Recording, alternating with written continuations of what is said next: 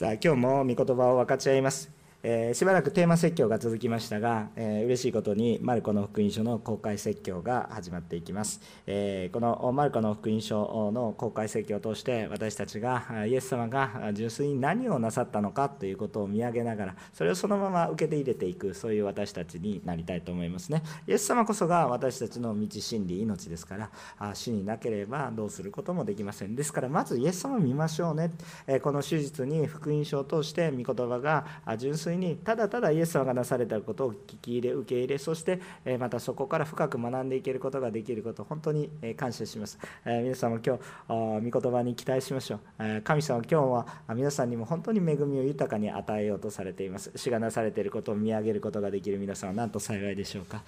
また皆さんを通して祝福が豊かに世に広がっていくことを信じます。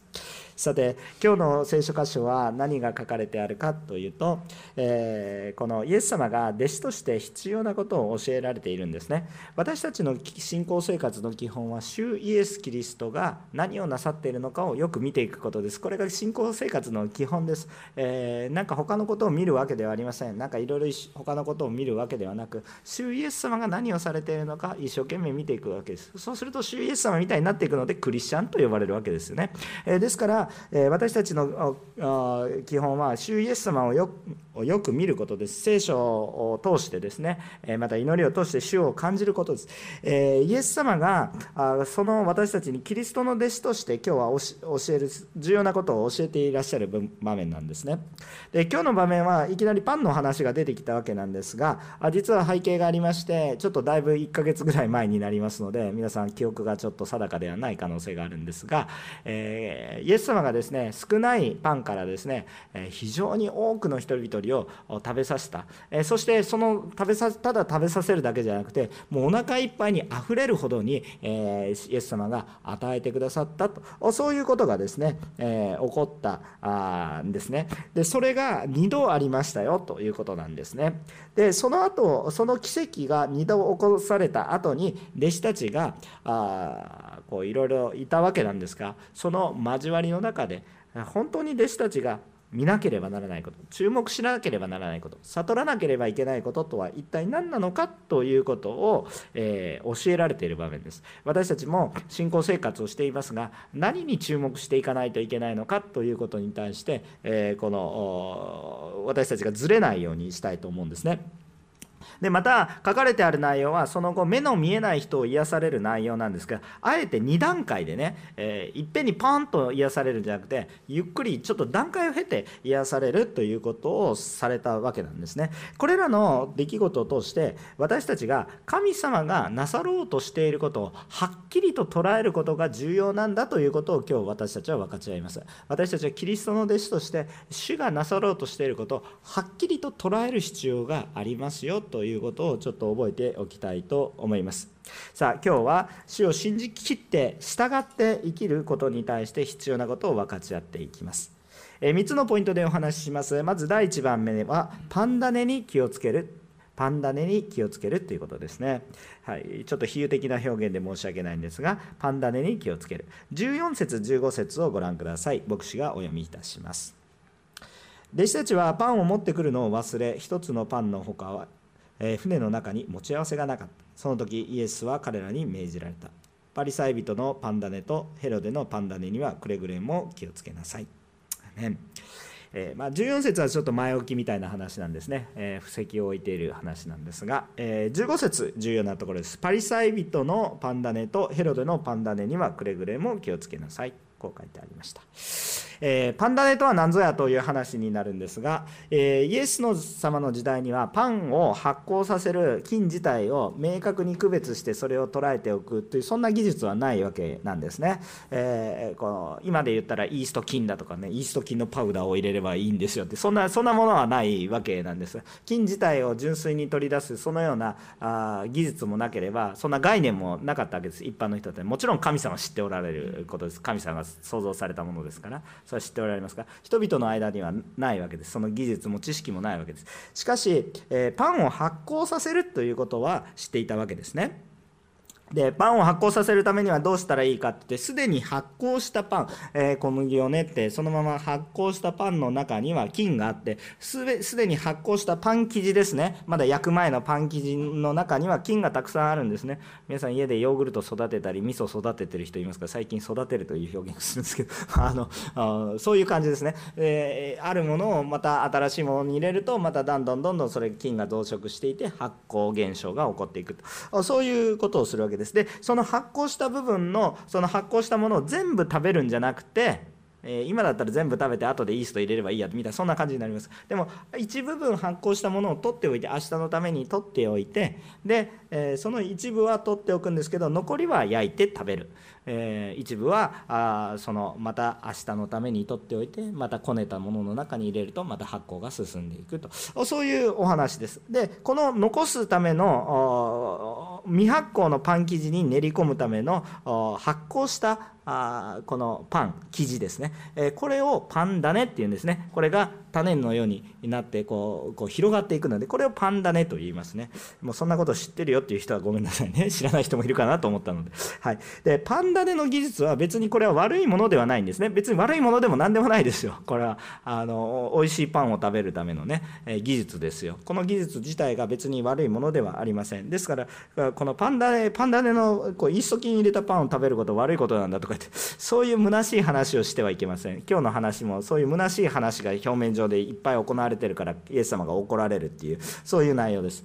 あのパンダネの技術は悪いものではありませんが、えっと、この純粋なものに不純物を混ぜて変質させてしまっていくということに対して、えー、そのその変化に対して、えー、その変化があることに対してイエス様がこれは悪い例としてちょっと用いています。あのもう一回言いますか。パンダネがパンダネを入れて発酵させてパン食べることは全然悪くないです。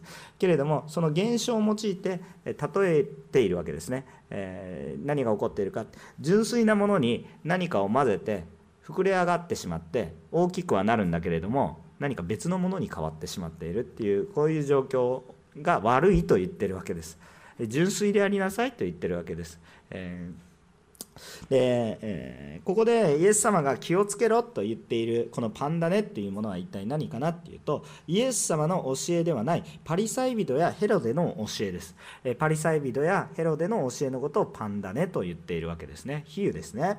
で要はあこの神様から与えられたあ罪許され救われるための本当の教えではなくて人間社会の中でまあ通用していく、えつまり、えまあ、今日どうやったらお金儲けできますかとかって。今日どうやったらあこううまく生きていけますか、えこう夫婦仲直りうまくやっていけますかって。そういう知恵であったり、えもしくは教会の中でこうやってればうまくやっていけますよみたいなそういう教会生活の知恵みたいなね、えそういうものですよ、え福音とか救いとかあこの聖書が一一番言いたいところの根幹とは全く関係のない諸刃のこと。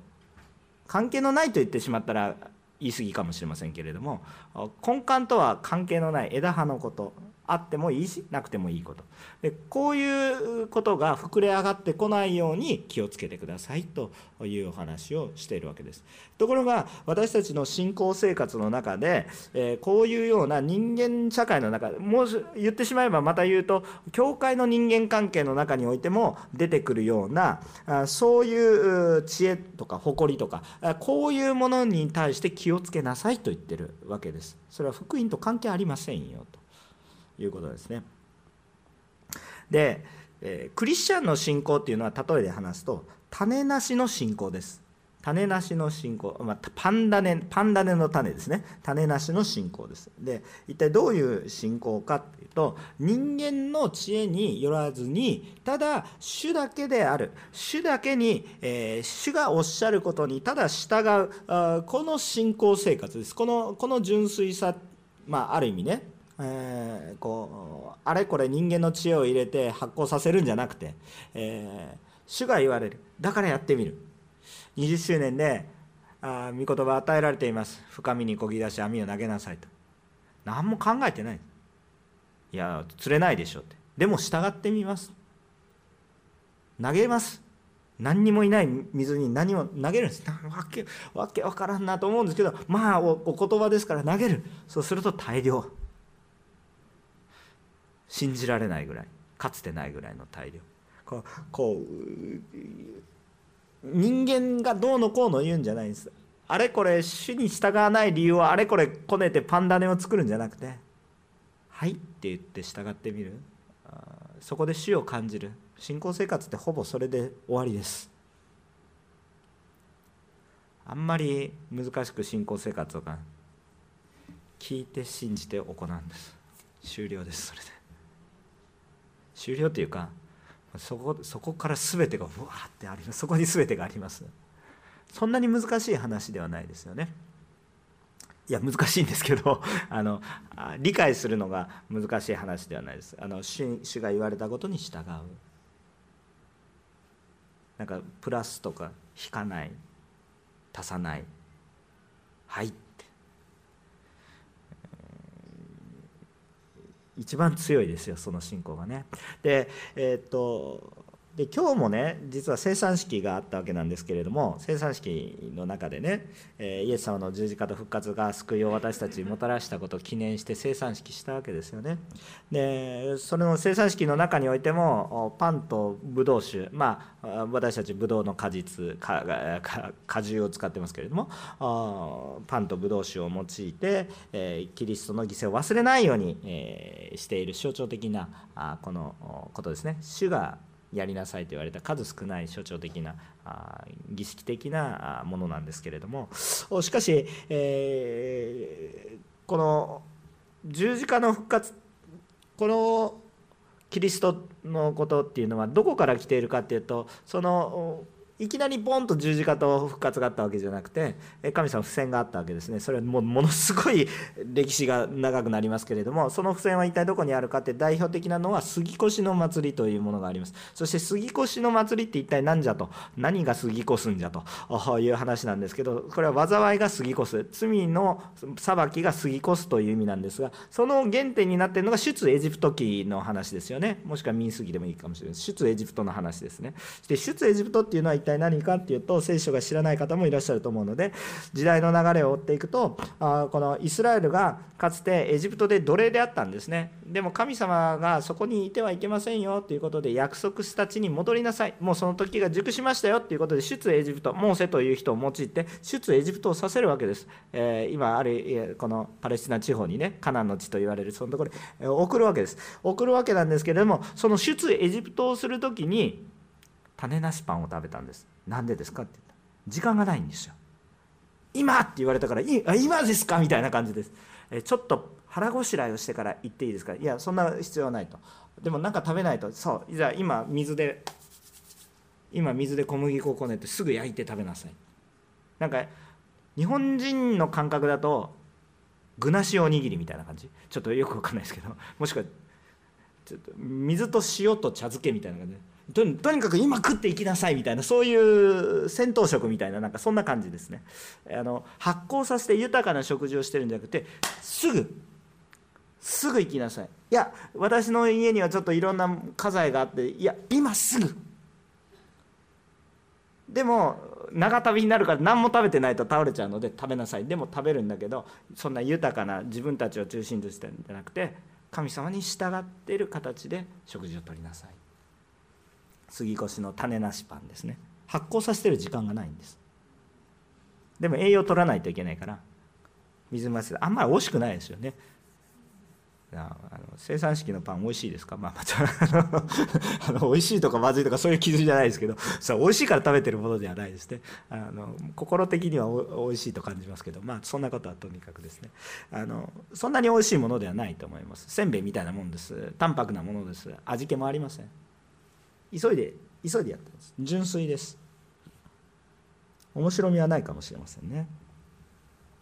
しかしこのようにすぐに従うことを象徴していたんです。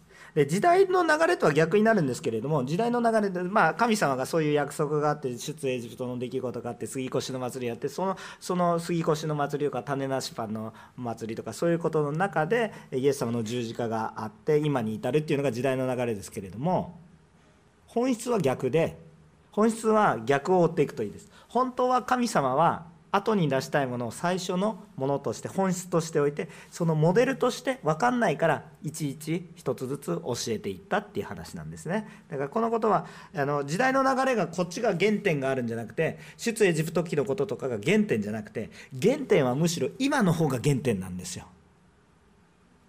でもそれが人々の中に分からないからまずモデルを見せていったっていうことなんです。でも神様のご計画がずっと続いているっていうことを知ってください。とにかくそういうことなんです。一つのことをイエス様ずっとなさろうとしてだから私たちはそれに注目しないといけないんです。まさにそのことに私たちは注目しないといけないということなんですね。で私たちの信仰生活の話にもう一度戻しますがこのパンダネが多いことに気をつけなければいけません。パンダネが多い。パンダネが多いんですね。私たちがこう信仰生活をする時主イエスをキリストを信じる信仰生活というよりもむしろパンダネ生活をしている可能性がある今日も悔い改めの祈り後でしたいんですけれども私は信仰生活をしているのでパンダネ生活っていう神学用語がないですよ。これちょっと今私の説教の中であのあえて作ってるような言葉ですけれども信仰生活でパンダネ生活。あの自分の自分はイエス様を誇って生きてイエス様を喜んで生きてるのではなく自分の働きとかね、えー、自分が主に献身してる献身度とかねパンダネ生活。を誇ることが多いんです。私は多くの人に奉仕しています。私は多くの人にやっています。私はこれぐらい献金しました。私はこんなのに主のために使えています。パンダネ生活。世の中でこんだけ活躍しています。私の家族は本当に平和です。パンダネ生活なんですそれは。信仰生活はまた別物です。もちろんもちろんこの信仰生活の土台の上に豊かなパンがあふれていることは全然いいんですよ。でも私たちの信仰の土台のその信仰一番大切なことが見えなくなっていてパンダでばっかり見えている。膨れ上がってるものばっかり見ている。そういうふうなことに気をつけなさいと言っているわけです。私たちのパンダネは何でしょうかということです。私たちにとって今日信仰のパンダネは何でしょうか。そのパンダネに気をつける。べきです。あ皆さん普通の人生を生きていてもそういうこといっぱいあるんです。本質じゃないところがやっぱりなんか目的のために手段があるのにいつの間にか手段が目的になるみたいな。ミイラ取りがミイラになる。普通の一般の世の中でも言われてる内容です。もちろん一般のことの中でも本質があったらいいですけど私たちの生きているその今日何のために仕事をし何のために生きているそれもそのその目的すらもパンダネである可能性があります。というかほとんどパンダネです。私たちはパンダネ生活ではなくパンダネがメインになるような生活ではなくまさに信仰主がメインとなる生活になっていくと初めてそこで初めて全てのものが生きてくるんです。ここがなかった土台がなかったらいくら立てても崩れちゃうんですね。立つ立つには立つんですけど崩れるんです。立たないわけじゃなくて立つには立つんですよ。生きてる間にそれなりに結構活躍したりでも死という罪の生産というそのことが押し寄せていく時に倒れるしかないです。もう何の役にも立たないんです。一番重要なパンダでばっかりあってもしょうがないんです。だから私たちの信仰の在り方もそういうことです。あの本当に私たちは主イエスさんしかないんです。おんぬり教会は宣教しますとか言って宣教してることを誇りに思えばそれすらもパンダになる。私は祈りに燃えています。もちろん祈りなくしてはどうすることも祈りを通して神様とコミュニケーションを取るから祈りなくしてはできません。でも私は祈ってるからねって誇りを持ってあんた祈ってないでしょって思ったらそれもパンダになってるんです。じゃあ祈らなくていいっていう話じゃないでしょ。必要なんですよ。食べないといけないんです。栄養を受けないといけないです。祈るしかないんです。だからそれをパンダネにするなっていうことですよ。ところが私たちパンダネ生活をしてるパリサイ人たちの教えっていうのは聖書に戻れ聖書通りに生きよう。聖書を読め祈れ。むっちゃ教会が言ってる。そして人々に使いなさい。御言葉のある通り人々に使いなさい。世の中のことをするんじゃなくてむっちゃ教会が言ってることを言ってるんですよ。でも気をつけなさいってどういうことですか？その聖書の真理を聖書の真理をパンダネにするなって言ってるんですよ。本当に良いものがあるのに別のものに変えるな。本当に純粋な輝きがあるものを別のものに膨れ上がされるな。盛る必要はない。ね。そんな盛り上げる必要ないんです。変なところ持ったら余計価値が下がるんです。いらないことするな。ヘロデの教え？ヘロデの教えって何ですか？もう聖書にも基づかない教え。もう人間の世の中の。こうやったら儲かりますねみたいな。あこうやったらあなたこう諸聖実ですね。こうやったらうまくいきますよ。もうもう聖書の教えですらない。そういうものにも気をつけます。でもそういうものが教会の中にも入って私たちの中にも入っている。だから2つのことですね。聖書にあることもパンダネ化しないように気をつけないといけない。あの聖書に書いてあることがパンダネだって言ってるわけじゃないです。ここは一番トラップがあるので気をつけたいんですけど祈るなというわけじゃないし奉仕するなというわけじゃないですパンダネになるから奉仕しないって言ったらもうこれは愚かなことです。そうじゃないんですよ。そその哲あなたそう言ってるあなたの哲学がもうすでにパンダネです。死に使わない理由をいろいろ並べる必要はない。祈らない理由を並べなくていいんです。祈る理由を並べなさいということです。だからこれは本当に注意してパンダでは必要ないんです世の世の哲学とかね。だから私たちこの今日もですね、えこう重要なことはこのパンダネを誇ってもうこれ過ぎ去るものなんで本質を変えてしまうものなんでそこを誇らないんですよでも誇りやすいので膨れ上がってきますからね。うお大きくなってるとか思うから。でもそれはあんまり意味がないので過ぎ去りますから。本質も変質してしまってますから。だからここに注意してほしいんですね。一方で種なしパンは変わらないものです。っていうか本質そのものです。だから私たちは奉仕や働きを誇るものではなく主イエスを誇る礼拝であってください。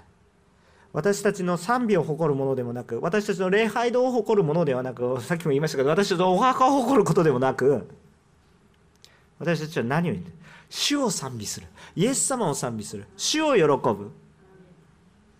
ここから外れたらパンダネですからね。私たちの教会の特徴は何ですかって他の教会と全く一緒。イエス様ですと。いや賛美が素晴らしいんです。パンダネです。ねもう賛美よくいいんですよ。そのイエス様が素晴らしいから賛美も素晴らしくなるわけです。源泉がいいから何作ってもいいんで材料がいいから何作ってもいいんです。そういうことですね。ですから私たちはやっぱりその神様との純粋な関係。祈れって言われたらはい。捧げなさいって言われたらはい静まりなさいって言ったらはいおろしやめなさいって言われたらやめる。純粋な主との関係。主を主を誇りですね。だから今日主は礼拝喜ばれてると思いますから皆さん喜ぶものであってください。みんなさまざまな状況でしょ。パンダネで苦しんでますよね皆さんね。あのもちろん。でも今日あなたはイエス様を信じていれば天の御国に行って今世の中で一番自分の果たさないといけない義務はもう終わってるんです。やってるんです。あなた勝利者です。合格者なんですよ。自分の自分の力で合格してないですけど。合格してるんです。その絶対的なセーフティーネットの上に今苦しんでるんですよ。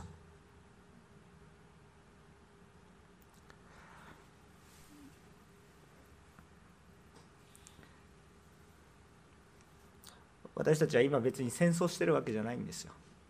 ね、あの苦しんでることがありますけど。今苦しんでいて何かやるべきことありますけど。歩いていたらいきなり上からミサイルが飛んでくるわけじゃないんですよ。感謝するべきこといっぱいあるでしょう。主がでも戦争の中でさえもね神様が働いてくださってるんです。だからそれを見るならば私たち今日感謝することで死を喜んでください。主を喜ぶです。あの簡単に喜べない状況があることは思いますけどそれはパンダネを見てるからです。パンダネに気をつけてください。主を見上げてください。そこに皆さんが変えられていく変化が起こっていきます。2番目のことです。神様がどんな方で何をなさっているのか、はっきりと悟りましょうということですね。16節から21節までを読みます。すると弟子たちはパ自分たちがパンを持っていないことについて互いに議論し始めた。イエスはそれに気づいて言われた。なぜパンを持っていないことについて議論しているんですか？まだわからないですか？悟らないですか？心をかたくなにしているのですか？目があっても見えないですか？耳があっても聞こえないですか？あなた方は覚えていないのですか？私が5000人のために5つのパンを割いた時パン切れを集めていくつかの籠がいっぱいになりましたか？彼らは答えた12です。4000人集めて7つのパンを割いた時はパン切れを集めていくつの籠がいっぱいになりましたか？彼らは答えた7つです。イエスは言われた。まだ悟らないんですか？えっと、結構イエスはブチギレモードです、これね、ちょっとね。お前どこどこに耳があるの？どこに目があるの？と。あの結構厳しい言葉をこう語っているような感じですね。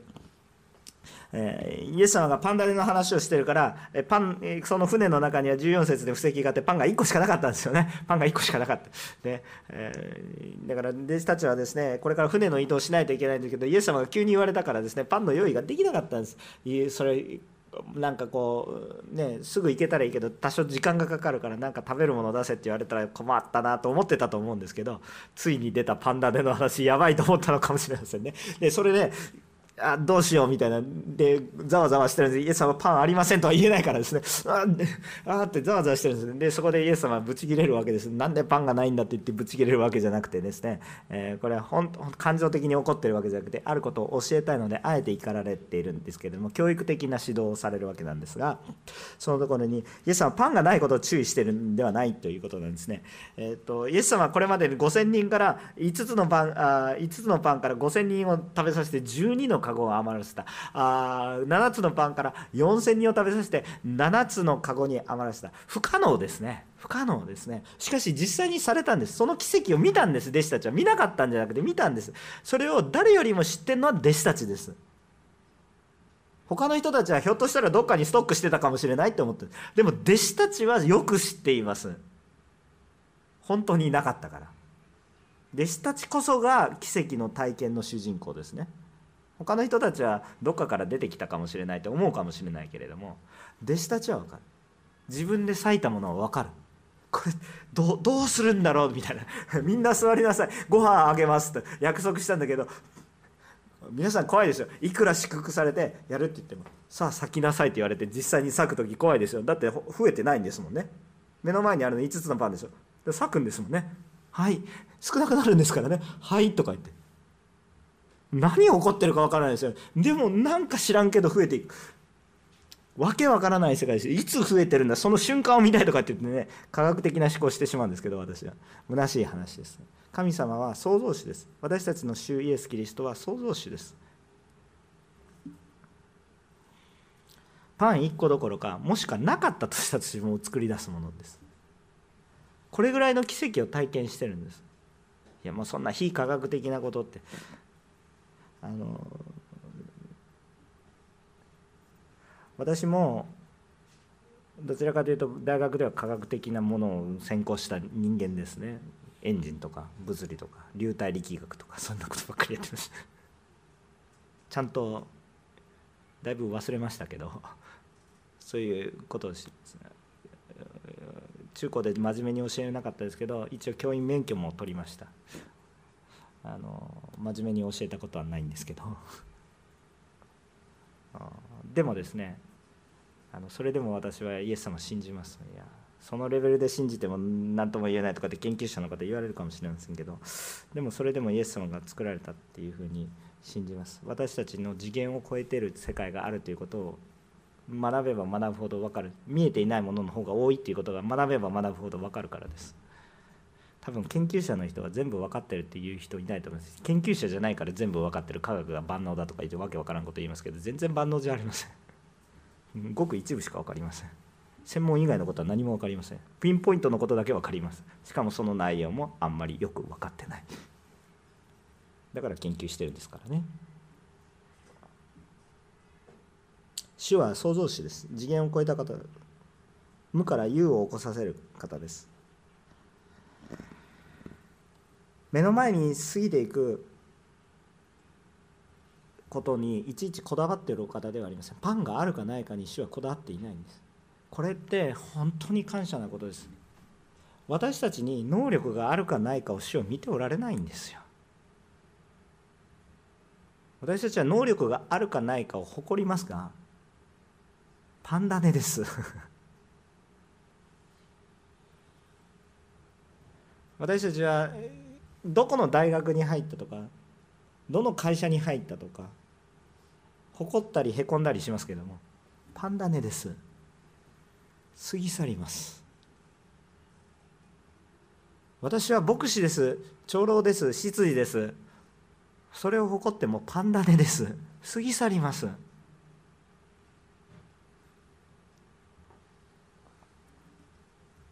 主はそんなことに注目しておられるんではないんです。まだ悟らないんですか？なぜ見ないんですか？なぜ聞かないんですか？注目するところ間違ってるでしょうと。自分たちの神学論論に正義を振り回してパンダネで発行させるんじゃなくて主に従っていくことです。でパンダネっていうのでも少し広がるんですよ。増えるんですけどなんか別のものが増えるんですけど。あの変化するんですね。ただの小麦粉も中身がね、ままた科学的な話、ちょっと変化するんですよ。ただ同じままでふわって増えていくんじゃないんですよ。変化するんですね。変化するからふわって広がるんです。で変化するんですけれどもそのその中で増えることっていうのは一見増えてるように目で見えて増えていくおおすごいなと思うんですよ。パンダネはね。パンダネ増えていくから。おおすごい。俺たち頑張ってるなみたいな。実感があります。おおふわふわだな。増えていくな。いいいいものになってるな。そうそういう感じがします。そういう感じがするんですけどそういう感じがするだけなんですよ。実際に増えてないんですよ。実際に炭素は増えていってなな何の話をしてるかよく分かんない。実際に炭素は増えていってないです。いちょっと科学的な話にちょっとついていけてくれる人は感謝かな。実際に物は増えていないんですよ。イエス様がされるのは何なんですか？実際に増えるんですよ。ありえないですよ。あのパンダネを入れて膨らんだとかそんなそんなそんなしょうもないレベルの話じゃないんですよ。なんかないものが出てきたみたいな感じなんですよ。変化したんじゃないんですよ。ゼロから U が起こってくる感じなんですよ。広がるはずのないものが広がっていくんです。人間ができることはパンダネなんですよ。多少広がるんですよ。限界があります。しかも本質が歪みます。主がなされることはパンそのものがっていうかまるで小麦から小麦が生まれてくるみたいな感じ。そう意味わかんないことが起こってくるんです。今手話の通訳者がものすごく大変じゃないかなと思ってちょっと ちょっと心がいやそれもそのそのその心も私のパンダネかもしれません。あのとにかくまっすぐに言いますね。本当に私たちが新しいパンが膨れ上がってあ本当に主イエス様に不可能はないんだ。何をなさる何をなさるか。もうないものもあるものとしてください。主は何をなさろうとしてるか。もう私に能力がなくても。もっと言うなら私に信仰がなかったとしても信仰を起こさせそして私に人々に生きる糧を与えるものと変えてくださることを今何私たちはどういう意志を信じるか。全能なるイエス様。全能なるイエス様ですよ。全能なるイエス様。創造主なるイエス様が今日全力で私をあなたを用いようとしていや5つのパンで7つのパンで今日は1個しかなくてじゃなくてなくても豊かにあふれさせる。だからパンを裂きなさい。パンダに気をつけなさい。はい。分かり分かりますか？何を言ってるか。分かりますよね？この主イエス様が全能なる主イエス様が罪許されるために愛を示すために全力を尽くされているので私もそれについていきますっていうだけの話なんですよ。だから主を見上げましょうっていうことです。今日パンダネを誇って救いのために何にも働いてないのはまずいし私は救いの働きを自分でしてるって言ってパンまさにパンが膨れ上がってもダメだし本当に謙遜に主に祈り求め御言葉を聞き祈りそして従う。たとえ私に能力がなくても主は豊かに用いてくださる。私たちも主に従うものとなりましょう。2番目のことは1番目はパンダネに気をつける。2番目は神様がどんな方で何をなさっているのかはっきりと悟りましょう。主はパンダネに注目してるわけじゃないですよ。救いをなそうとされてそのビジョンをはっきりと今日あなたを持ち私を持ちようとしているんだということで5つのパンと2匹の魚5つのパン、えっと、ごめんな同じこと言ってあの5つのパンと7つのパンね。そんな小さなものかもしれないんですけど今日持ちようとされてるんです。今日へこんでる場合ではありません。へこんでる場合ではありません。5つのパンしかない。1個のパンしかない。へこんでる場合ではありません。主が何をなされるか。3番目。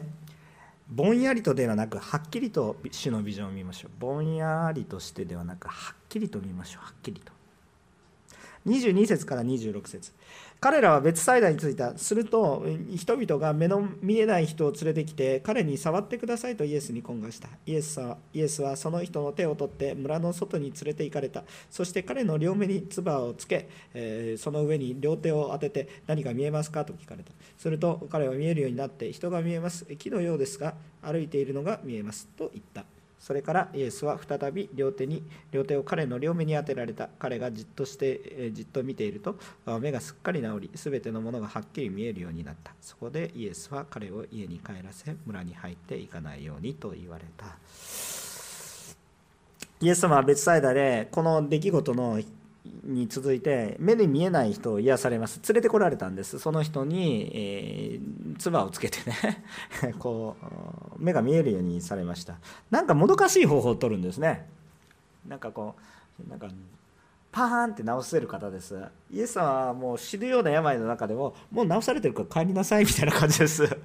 え何も祈ってくれないですか？何もしてくれないですか？もうもう治ってるから帰りなさいとか言ってちょっと祈ってくださいよみたいなね 手を置いてくださいよとか思うんですけど、うん、まあまあなんかやかましいから治しておきましたみたいな感じなんですよ。そんなことで治すまあ実際マルコの福音書のね出来事ですけど。でも今回はまたろっこしいんです。唾を用いて唾ちょっとちょっと唾つけないでくださいとかもかしれないですけど 唾をつけて、ね、神様のものになってるんですか。これねまあいろんなこういろんなこと言うと思います。あの昔のなんかこう医療の中でこう唾つけたんだとか、まあ、いろいろ言ってますけど聖書の中に特別そのことに対して解説がないのであんまり実はいろいろ解説できるんですがちょっとあんまり深い深入りしないようにします、えー、解説することはできるんですけどあのいろいろごちゃごちゃ言ってることはいろいろあるんですけどここの中であんまりそのなんで唾をつけたかってあんまり書いてないのであんまり深く入らないようにします。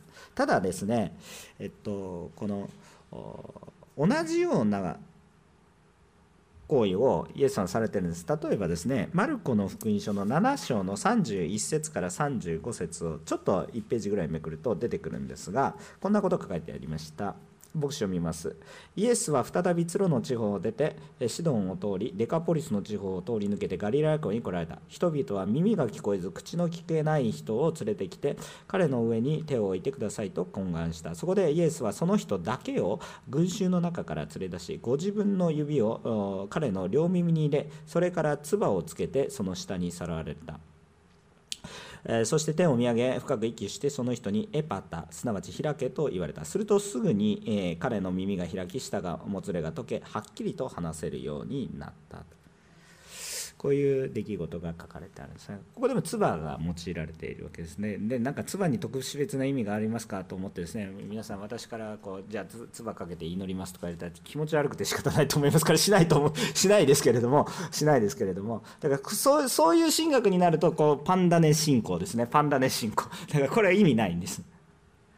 まあもちろんあのパンダネじゃなくて本質的なところを捉えていって恵み受けるっていうこともあるんですけどあここでイエス様唾つけていいのとか唾つけて祈りますって言われてちょっとやめてくださいコロナの時代にとかそ コロナの時代じゃなくても気持ち悪い。あの、まあ、とにかくそういうことしないしないですけどもあのポイントはですねあなんか関係があるなということですね。関係があるなって。同じような行動を取られて関係がある。でポイントは何かっていうと耳が聞こえない人が耳が聞こえるようになる。口が聞こえない人が話せるようになる、えー、そして目が見えない人が見えるようにされた。このことに注目させるために関係づけさせるためにやられた一つの行動だなっていうのが一つ分かるんですね。でそれで注目したいのは一体何かっていうとイザヤ書の35章。まあ、あの別の箇所でもいいんですけどもイザヤ書の35章。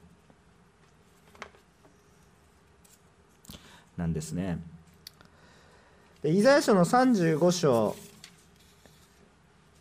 特にですねあの全体を読むといいなとは思うんですけれどもあの5節を見てみるとこう書いてありますね。その時目の見えないものは目が開かれ耳の聞こえないものは聞こえないものの耳は開けられる。その時足のなえたものは鹿のように飛び跳ね口の聞けないものはの下は喜び歌う。荒野に水が湧き出し荒れ地に川が流れるからだ。焼けた地は沢となり潤いのない地は水の湧くところとなりジャッカルが伏し跳ね伏したねぐらは足やパピルスの茂みとなる。こういう、まあ、こういうことが書いてあるんです。ぜひね聖書を開けてみたらい。でもこれの前にね4節ねこうあこういうこと書いてある。だから足のなえたものいないじゃないかと思うんですけど足のなえたものが歩けるようになることは起こりますかって？起こりますこれからね。だからイエス様がこれが預言者預言されていたイエス様なんだっていうことが分かるようになってる部分なんだと思うんですね。じゃあここで私たちが今注目したいことは一体何かっていうとその前4節ですね。3節です。弱った手を強めよろめく足を膝をしっかりさせよ。心騒ぐ者たちに言え強くあれ恐れるな。見よあなた方の神が復讐があなたが神の報いがやってくる。神は来てあなた方を救われる。アーメン。救いが来てるってことです。正しい裁きもある。癒しもある。何よりもこれらのこととして何をしたいのか。あなたを救おうとされてる。救いがどうなんですか？救いは救われる。この救いは何ですか？来たんですか？まだなんですか？来たんですよね。来てるんですよ。今あるんです。救いがあるんです。だから恐れないでいいよって。セーフティーネット引かれてるさあ今飛び出しなさいって言われててえー、高いじゃんとか思ってね。いや飛び出せないですよって言って大丈夫。セーフティーネットはもうあるから。見えないんですけど大丈夫あるからとか。ねいや見えないんですけどでもそれ飛び出していく時に必ず神様はちゃんと拾ってください。でそこの場に行ったらそこに押し寄せていく危険に飲まれてしまう。でも飛び出すと救いがあるわけです。もう救いは完成されてる。じゃあ今私たちがぼんやりと見て何を見ないといけないか。これ癒されるわけですけれどもじゃ癒された時に何を見ないといけないのか。目が開かれて何を見ないといけないのか。まさにこのイザヤ書に書かれてあるように救いが来ているっていう救いが来てる。私たちの目を開いて目を開いてさあ借り入れるばかりになってますよ。ねちゃんと目開いてくださいって。いや見えないんですけどみたいな。なんかぼんやりと見えますじゃなくて。さあ今日私が伝えるべき人がいるでしょう。私は救われたって言う人いるでしょう。今日私は救われてるんですよ。ね、その喜び。今日礼拝楽しくないですか？もう私は喜びであふれています。なんかもう本当に今朝も優能先生と分かち合ってたんですけど分かち合って大した分かち合いしてないんですよ。なんか礼拝前にコーヒー飲みましたとか言ってわけから分かち合いしたんですけど。喜びが湧いてきます。ああ場所を超えて国を超えて年代も超えて。これから礼拝です。素晴らしい礼拝で私も祈りますとか言って。なんかしてるわけじゃないですけど。ああ主がいらっしゃるなっていうことで本当に喜びを持っています。今日もし不安の中で礼拝に来られる方恐れるなおののくな神は救われる。今日信じてパンダではいらないのね。パンダでじゃなくてね。パンダネじゃなくて霊的な必要しっかり見てちゃんと救いのために救いのためにパンダネで競争し合わないでねパンダネでいがみ合わないでね。パンダネで戦わないでね。救いにつながってますか？救いにつながってますか？それは純粋な種なしパンの働きですか？パンダネの働きですか？パンダネのある働きは増えますけど限界があります。ちょっと増える。おかしくなってもうそれ以上ダメ。でも純粋な種なしパンの働きは私ではなく主が働いてくださいます。だから主が働いてくださるから一歩踏み出しましょう。主に頼りましょう。祈りましょう悔い改めましょう。パンダネたくさんありました。今日私たちの信仰生活が何かパンダネの生活みたいにならないで。本当に主の前に行きましょう。礼拝スタイル変わっても大丈夫。でもパンダネになってなければ大丈夫。変わっても大丈夫。礼拝スタイル変わっても大丈夫。たくさん若者が来て全然スタイル変わっちゃっても大丈夫その若者たちちゃんとね現役世代の私たちがちゃんと主につながっていったらみんな尊敬して立ててくれるから。そんなお前たち分かってないなって押さえつける必要ない。私たちが本当に使え若者たちのために使えたら私たちも大切にされる。愛を注げば愛される。若者たちが一生懸命やるに仕えてください。若者たちも知ってるんです。本当に現役世代の大人たちがいやあいつらは老害だとか言ってる場合じゃなくて本当に主に仕えているんだったら尊敬してよく学んで。いや俺たちの時代はとかそのパンダではいらないから。どの時代でもどこの国でも通用する種なしパン。道真理命であるイエス様に従いイエス様を誇りイエス様を心から賛美しましょう。お祈りいたします。